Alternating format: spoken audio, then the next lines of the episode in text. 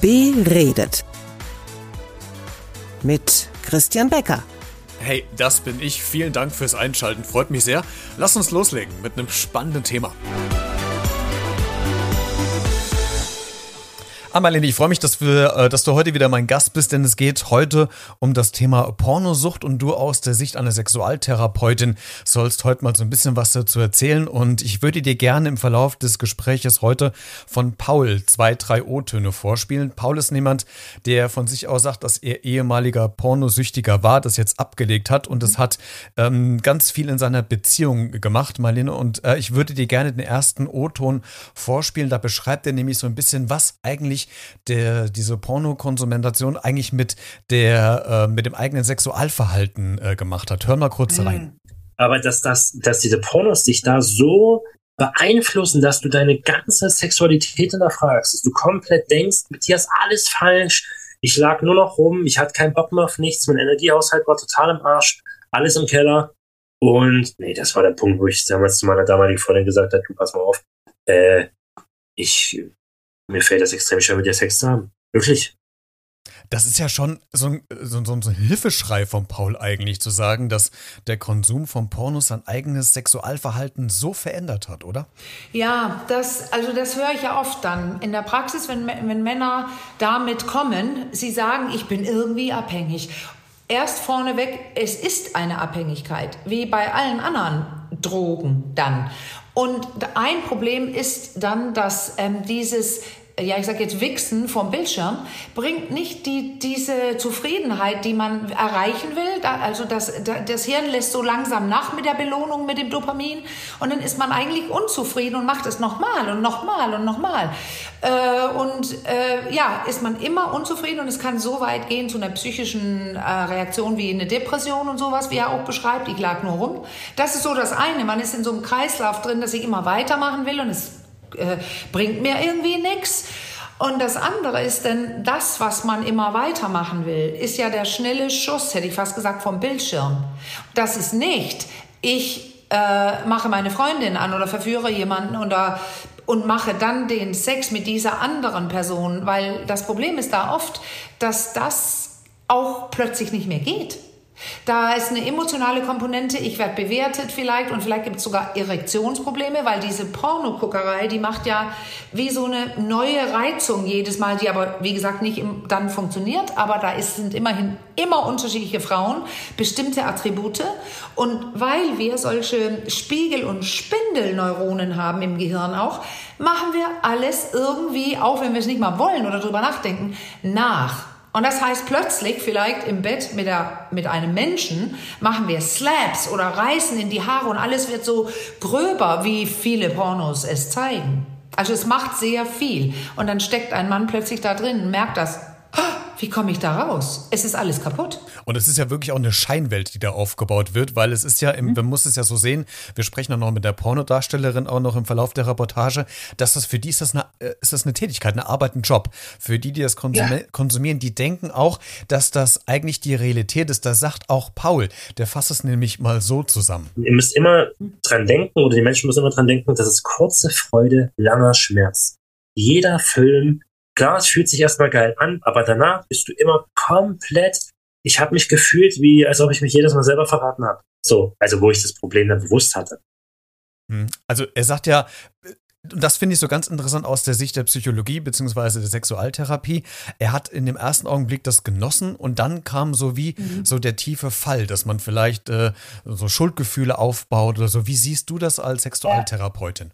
Ja. Ja, das ist tatsächlich dieses, das ist Neurochemie. Normalerweise nach so einem Orgasmus, dann werden so viele eigene ähm, Boosterstoffe durch den Körper geschossen, also Dopamin und Oxytocin und was weiß ich, Vasopressin äh, beim Orgasmus und dann ist man glücklich und entspannt und ausgeglichen.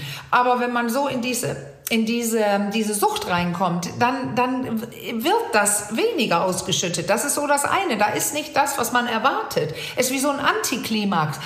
Man hängt denn da und ich glaube aber psychologisch gesehen, dass es noch was macht, dass der Sex da drin doch immer so einfach ist. Also das ist doch immer, ähm, also ich weiß jetzt nicht, ob er auf Männer oder Frauen steht, aber gerade diese Geschlechterbilder, also wenn das eine Frau, eine Freundin ist, dann sind die ja willig. Ähm, der Mann muss ja gar nichts machen. Die Lippe wird und da wird gestöhnt. Also man ist der Hecht eigentlich. Also der Mann da drin hat ja überhaupt keine Probleme. Und man sieht immer große Penisse, ähm, also Dinge, die so abnorm sind. Und dann denke ich ja plötzlich danach, ach, oh, oh, oh, und, und was machen wir? Wie sieht meine Freundin aus? Wie sieht mein Penis aus?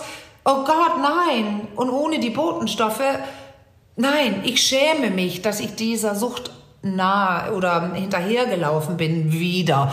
Und am liebsten würde würde ich ja nochmal, weil ich will ja dieses Gute daran, was ich mir hoffe, was aber wieder nicht kommen wird. Und das hat ja auch, das macht ja was mit der Beziehung, wenn der eine Partner oder die eine Partnerin äh, Pornos konsumiert, äh, unabhängig davon, dass man dann vielleicht keine Lust mehr hat auf den anderen, weil man eh schon ausgelaugt ist in der Situation. Aber was macht denn übermäßiger Pornokonsum mit Beziehung tatsächlich? Kannst du das als äh, Therapeutin mal konkret auf den Punkt bringen? Was verändert sich im Laufe der Zeit vielleicht? Äh, ja, also es verändert sich der Sex und dann verändert sich, dass diese Person immer vor einem Bildschirm sitzt und das merkt merkt irgendwann die andere Person.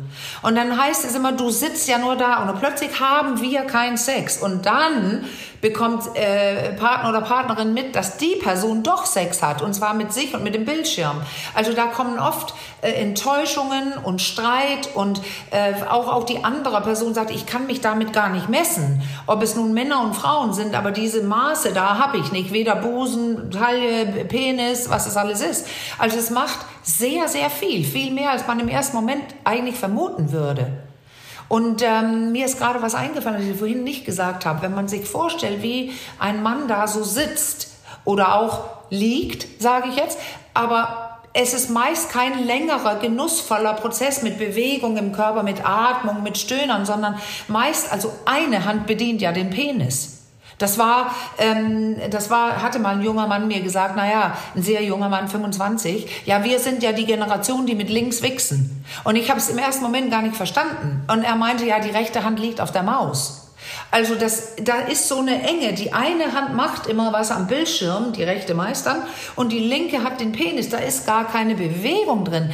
Und dann wird es zu so einer Anstrengung. Man spannt an und will, oh, ich will jetzt kommen. Und da sagen Leute oft alleine, weil ich angespannt bin, eingeengt und nicht gut atme. Alleine das löst Scham aus, weil der Körper so, oh, das ist ja was Negatives. Das, da werden negative Gefühle im Kopf getriggert, alleine dadurch, was der Körper macht. Und wie bin ich dann als Partner, wenn ich so negativ beschämt bin und keine Lust habe eigentlich? Vielleicht auch eine Erektionsstörung entwickle, dass ich dann gar nicht mehr kann.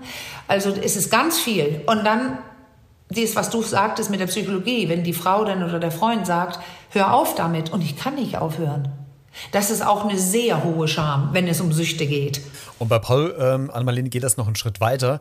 Er hat nämlich ähm, bewusst Streit provoziert, damit er Pornos konsumieren kann. Hör mal. Es gab auch so ja. Nächte, wirklich, äh, schüttle Kopf im Nachhinein. Ich habe dann öfter mal, wenn wir einen Streit hatten wegen diesem Thema, ne, weil ich ja klar, ist ja logisch, jeder kennt das irgendwo, wenn er eine unerfüllte Sexualpartnerschaft hat, sage ich jetzt mal mit seinem äh, Freund, Freundin, was auch immer, dann führt das nun mal zu Streit. So, oder zu Unstimmigkeiten. So, und bei mir war es das bewusst so, dass ich extra darauf angelegt habe, äh, dass wir streiten, damit ich rübergehen kann, auf die Couch da schlafen kann und mir, sieben, und mir siebenmal einhobeln kann, ganz ehrlich. Das ist doch schon krankhaft, oder? Naja, das ist, ich würde, es, ja, krankhaft kann man ja sagen, aber was es ist, ist, es ist eine Sucht. Also das ist wie, ob es Alkohol ist, dass ich verschämt in der Ecke denn meine Biere trinke oder ähm, andere Drogen. Da gibt es ja die wahnsinnigsten Geschichten. Also ich, ähm, ich kann ähm, ein Beispiel geben, ohne zu sagen, wer es ist. Es, es ist jemand aus der Familie gewesen. Er war in so einer Reha für, für Alkoholkranke und da hat, sah er, dass jemand die Handdesinfizierflüssigkeit ähm, getrunken hat weil Alkohol drin ist. Also wir brauchen nicht fragen, was machen Leute, die äh, irgendeiner Droge brauchen, die holen sich die. Und das sagt dieser junge Mann ja auch, das war geradezu, ähm, ja, muss man sagen, einfach. Ich, ich, ich zettel einen Streit an und dann habe ich einen guten Grund, woanders zu schlafen, weil das ist ja das Problem, wenn ich abhängig bin beim Porno gucken, dann brauche ich ja schon mal, äh, ja, einen Raum wo ich es machen kann, ohne dass es jemand mitbekommt. Es sei denn, ich mache einen Streit, dann liege ich ja sowieso im Wohnzimmer und kann alles machen, was ich will. Da ist überhaupt für mich nicht die Frage, ist das nicht weit, das, weit gegangen? So ist es bei Drogen. Die Leute schaffen sich die Droge ran. Sehr äh, erfinderisch, muss man sagen. Und, und ganz viele werden da total kreativ. Paul hat, und das ja. ist ja eigentlich so dass das Beste, was einem passieren kann, dann irgendwann erkannt, dass er ein Problem hat und hat sich dann auch Hilfe genommen. Und komischerweise hat sich, als er das selbst gemerkt hatte, weil er hat mit seinen Kumpels drüber gesprochen, herausgestellt, dass er gar nicht alleine mit der Sucht ist. Hör mal. Und ich habe auch erst gerafft, dass ich so ein richtig hartes Problem habe, als ähm, ich bin da im ersten Lockdown mit meinen ähm, Kumpels hier Kanu fahren gefahren. Äh, Kanu fahren gefahren, ja genau. So. Und ähm, es waren drei Stück und ich habe mit, ich bin ja ein sehr direkter Mensch und habe dann gleich gesagt, Alter, Leute, ich krieg da kaum noch einen hoch, wie ist das bei euch? Habt ihr auch Probleme mit den Frauen? Ja, und bla bla bla. Und die haben mich total bestätigt. Da habe ich gesagt, ey, ich konsumiere so viel Pornos und diese. Also wir haben kurz gefasst alle festgestellt, wir haben eine Pornosucht. Und das ist ja auch schon äh, so ein bisschen bezeichnend. Und hast du das Gefühl, dass vielleicht sogar auch Corona und Lockdown das vielleicht auch sogar noch ein bisschen verstärkt hat, weil man war zu Hause, es war einem vielleicht auch langweilig, ja. Äh, die Beziehung war vielleicht sowieso schon so ein bisschen am Einschlafen wegen der ganzen Umstände und so weiter. Also hat, ja. hat, hat die letzten oder haben die letzten zwei Jahre unter Umständen äh, zu vermehrter Porno, äh, Pornokonsum oder Pornosucht geführt? Kannst du da was äh, vielleicht so einen Zusammenhang herstellen? Ja, es gibt verschiedene Studio, Studien schon zu der Sexualität Sexualität. Und es hat tatsächlich bei einigen ausgelöst, dass sie mehr Sex haben, auch Paare. Und zu anderen, dass sie weniger Sex haben, generell. Und je nachdem kann ich dann ja wichsen. Und aber, was es in jedem Fall gemacht hat, diese, diese Zeit, zumindest auch sehr am Anfang, war man im Notmodus, also in Flucht und Angriff. Und da gibt es tatsächlich Leute, die über Sexualität, über so einen Schuss und also über das Masturbieren, äh, ja, als erste Wahl Ruhe reinbekommen. Aber das geht natürlich flöten, wenn man, wenn man dann abhängig wird. Und ähm, ich hörte gerade, also, dass mehrere Jungs da meinten plötzlich, oh, äh, das, das machen sich viele nicht klar, dass, dass heutzutage ist es wirklich schwer, Männer zu finden, die es nicht taten oder tun, also Porno schauen. Und wenn wir dann überlegen, ich weiß, dass Eltern immer sagen, mein Kind guckt nicht, doch, also mit 10, 11, 13 rutschen alle eigentlich äh, in, durch was weiß ich, Downloaden von einem Disney-Film. Ich habe selbst gesehen, was da denn aufpoppt plötzlich. Also die Produzenten wissen schon, wo die die zukünftige Kundschaft finden.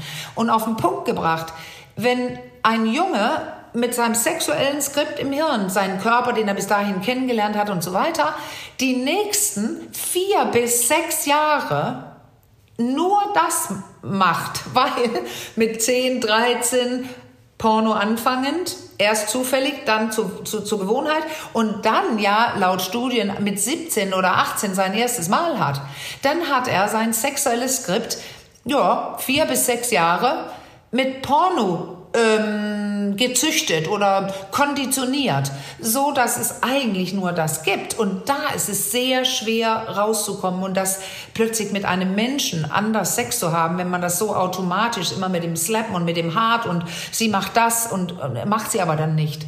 In Wirklichkeit nicht. Wobei einige Mädchen, auch Frauen, junge Frauen, genau wissen, dass sie auch so und so machen müssen. Wie sie, die, man weiß es nicht, woher die das wissen, weil die gucken nicht so oft wie die Jungs. Aber anscheinend wissen die genau, was Sache ist. Sind wir Männer anfälliger für, für Pornos als, als Frauen? Ja, weil, also mehrere Dinge. Die, erstens ist es so, dass, dass ähm, Frauen immer noch weniger masturbieren. Ist einfach so. Ähm, sie holen nach die Mädels, das zeigen Studien, aber Frauen hören dann manchmal sogar wieder auf, wenn sie in Beziehung sind. Also, das sind mehr die Männer, die auch Solo-Sex haben, wenn die in Beziehungen sind. Da spricht ja auch normalerweise gar nichts gegen, wenn man nicht gerade süchtig wird. Ähm, das ist das eine. Und das andere ist immer dieses, dass die Männer immer so eine Art, ich nenne das immer so ein Barometer, da vorne, unten haben. Also die spüren dann in der Hose in der Bewegung, wenn die so was weiß ich, was es sein kann. Nur kurz an den Porno denken oder jemand geht vorbei. Also dieses, diese eins zu eins Übersetzung von irgendwas ist geil und ich spüre es, die ist schlechter bei Frauen. Die, die können sehr erregt sein und quasi schon eine feuchte Vagina haben und sagen aber immer noch, Wieso? Ich bin nicht erregt. Da gibt es auch Studien, die immer das Gleiche herbeiführen. Die Männer wissen besser und schneller Bescheid über ihre Erregung. Also ist der Schritt auch kürzer, dass ich mich plötzlich vor einem Bildschirm sitze, weil ich das ja gerade kann. Sie ist ja gerade weg. Was ich noch so ein bisschen bedenklich ja. finde und was so diese Pornosucht ja auch fördert, ist momentan der, man kann es ja fast nennen, uneingeschränkte Zugriff im Internet. Also man braucht gar nicht lange auf Twitter, bis man äh, mindestens zu kleinen Bildchen beziehungsweise Soft- oder sogar auch Hardcore-Filmen ja. kommt, beziehungsweise aber auch so die Portale, die einschlägigen Pornhub und YouPorn und wie es die alle im, im, im Internet gibt. Ähm, und ich finde so ein bisschen das bedenklich, dass es keine Altersfreigabe mehr gibt. Keine, da, da ja. kommt ja jeder Jugendliche dran. Ja. Äh, das, ja. das müsstest du doch als Sexualtherapeutin ja wahrscheinlich auch mitkriegen, dass so diese äh, die ja. Möglichkeit daran zu kommen ja sehr, sehr leicht sind. Was, was, was ist denn so dein ja. Appell vielleicht? Was forderst du, damit es nicht mehr so leicht wird? Es ist ganz schwierig, weil da werde, wurde schon ewig diskutiert, auch in anderen Ländern, in England, die hatten dann so eine Sperre, plötzlich gab es also diese, das, die, die Karte, mit der, mit der man zahlt, das war ja eher Zahleporno früher, äh, das funktioniert aber alles nicht. Und heute braucht man ja noch nicht mal dafür zahlen. Und auch kombiniert mit der Tatsache, dass Eltern meinen, dass ihre Kinder Kinder es gar nicht gucken, weil eine Sache, das, die man tun könnte, wäre ja eine ordentliche Aufklärung. Also die Schule klärt einfach nicht ordentlich auf, weil wir können doch kein Porno zeigen. Er ist doch besser, ein Porno zu zeigen und dann darüber zu sprechen, als keinen zu zeigen und der Jugendliche rutscht gleich rein. Also mein Appell wäre, nimm das als ähm, ernst, dass es das gibt. Also und ich sage an Eltern, bitte rede mit denen darüber. Aber wer will das schon? Also es ist schon schwer genug. Und die Schule muss es machen, aber die Eltern müssen es auch ernst nehmen. Also ich meine nicht nur Porno, du hast es gerade gesagt, sondern auch Social Medias. Es braucht dazu eine Einführung, eine Erklärung, eine, eine neue, neues äh, Benimm dich äh, Buch oder so. Wie benimmt man sich in den Medien? Da gibt es ja auch so viele andere Sachen, die schrecklich sind, wie Bewertungen von Frauen, die plötzlich auf Listen erscheinen im Insta und so. Da gibt es gerade ein paar Fälle hier in, in Dänemark, wo die Schulen große Probleme bekamen kam, weil Mädchen bewertet wurden. Und da kann, sich schnell so ein junges Ding mal auch äh, umbringen.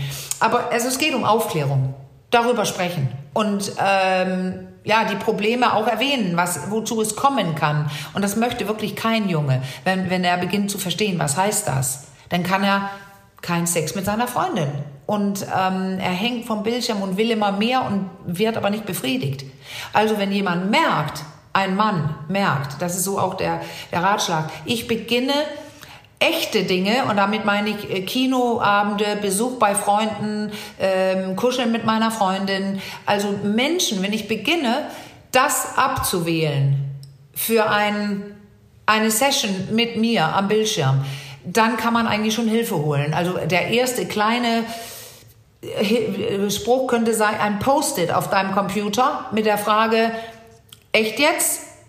Jetzt wirklich? Damit man eine Chance hat zu sagen, äh, nee, aber das geht nicht, wenn man so weit ist wie unser junger Mann hier. Da, da kommt man gar nicht raus. Also man braucht professionelle Hilfe. Ein genau. letzter super Ratschlag von Sexualtherapeutin Ann-Marlene Henning. Vielen Dank, dass du dir Zeit genommen hast, dass du ja. zu Gast warst äh, und äh, deine Expertise uns mitgeteilt hast. Vielen Dank. Wunderbar. Tschüss.